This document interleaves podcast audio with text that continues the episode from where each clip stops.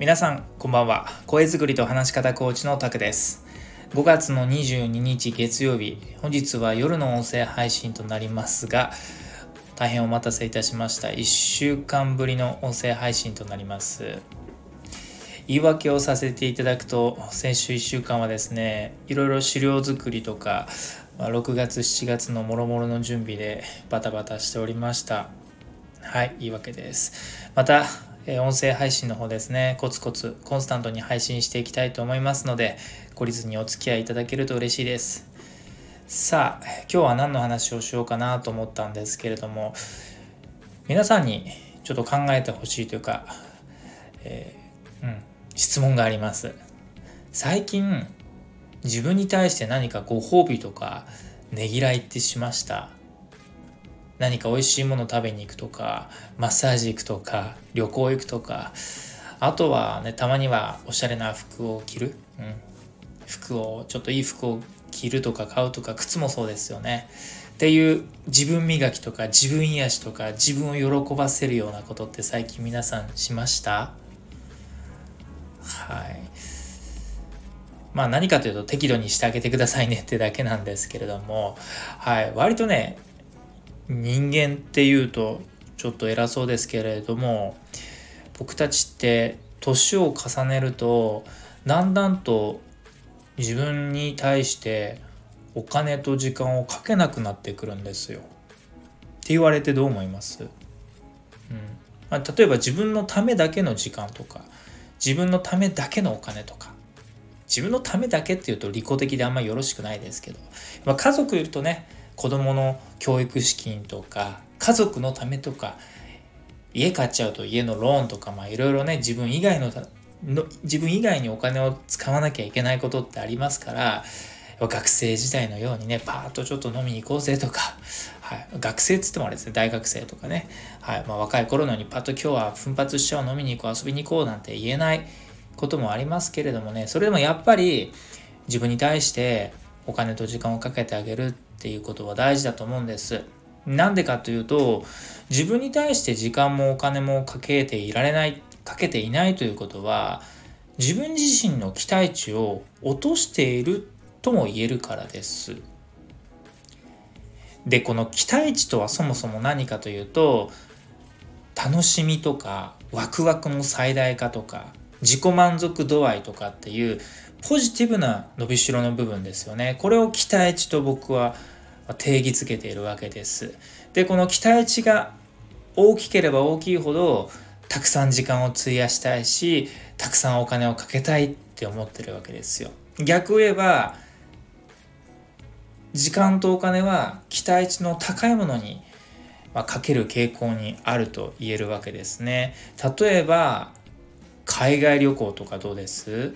僕あんまり海外旅行行かないんですけれどもでもね年に1回行くか行かないかの海外旅行だとしたらパーッとね奮発したいじゃないですか。国内旅行でもそうですよね。夏休みとか年末年始とかはあんまりこうお金のこととか気にせず時間をかけて楽しみたい遊びたいじゃないですか。それは期待値が高いからですよね。あとパーティーとか。結婚式もそうですよね。結婚式行くってなったら、ね、ちょっとスーツとかドレス、新しく新調しちゃおうかなって思いますよね。それだって、いつものスーツとかドレスだと、なんかちょっとせっかくのパーティー結婚式なのに、なんかちょっと寂しいから、せっかくだし、ここは奮発して、かっこつけよう、綺麗に着飾ろうっていう自分自身に対しての期待値を高めてるわけじゃないですか。なんかいいことあるかもしれないとか。はい。まあね、いい格好していった方が自分自身も楽しめますよね。うん。逆にね、極端な話ですけど、もうヨレヨレのシャツと、もうボロボロのスーツで行ったら、ああ、自分どう映ってるんだろうって、きついじゃないですか。もうその場にいられないじゃないですか。はい、期待値が低ければ、まあそんな言ってもね、行かなかったりとか、行ったって、そんなに自分にお金かけませんけれどもこういったたまのイベントっていうのは期待値が高いから人って割とお金をかける傾向にあると。でこれは楽しみっていう部分での期待値ですけれどそれ以外もありますよ。例えば自分を磨くためとか美容っていう部分もありますよね男性だったら筋トレで体づくりっていうのももちろん女性もそうです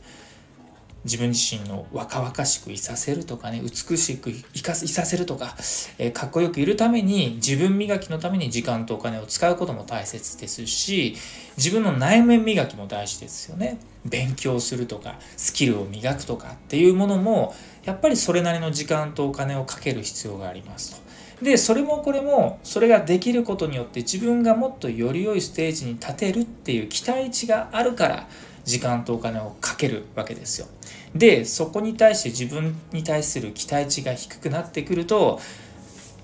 まあ、結局どうせ自分なんてやっても大して人生変わらないしとかっていうふうになりがちですし、まあ、洋服だってそうですよね。もうなんか5年10年ぐらい前に買ったヨレヨレの服を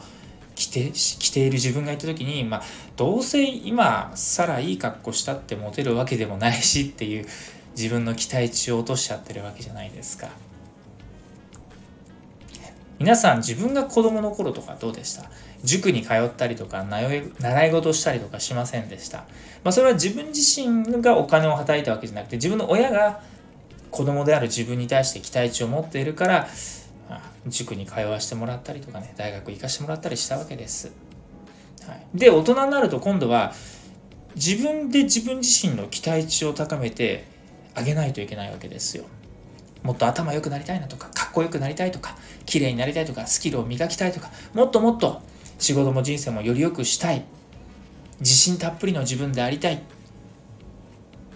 そこに対して自分に対しての未来の期待値、自分自身に対しての期待値があれば、やっぱりそれなりに自分に対して投資をするわけですよね。ということで皆様、今、自分自身にどれだけの期待値を持てておりますでしょうか？もし自分に対して時間もお金もあまりかけられていないのであれば、それは自分自身の期待値を落としているという証拠でもあります。自分の期待値を落とした時点で、自分はこうもうこれ以上良くならないっていう自分の上限を決めてしましまったも同然なので、ぜひですね、自分の期待値は落とさないでくださいと。ということで最後皆さんに質問です。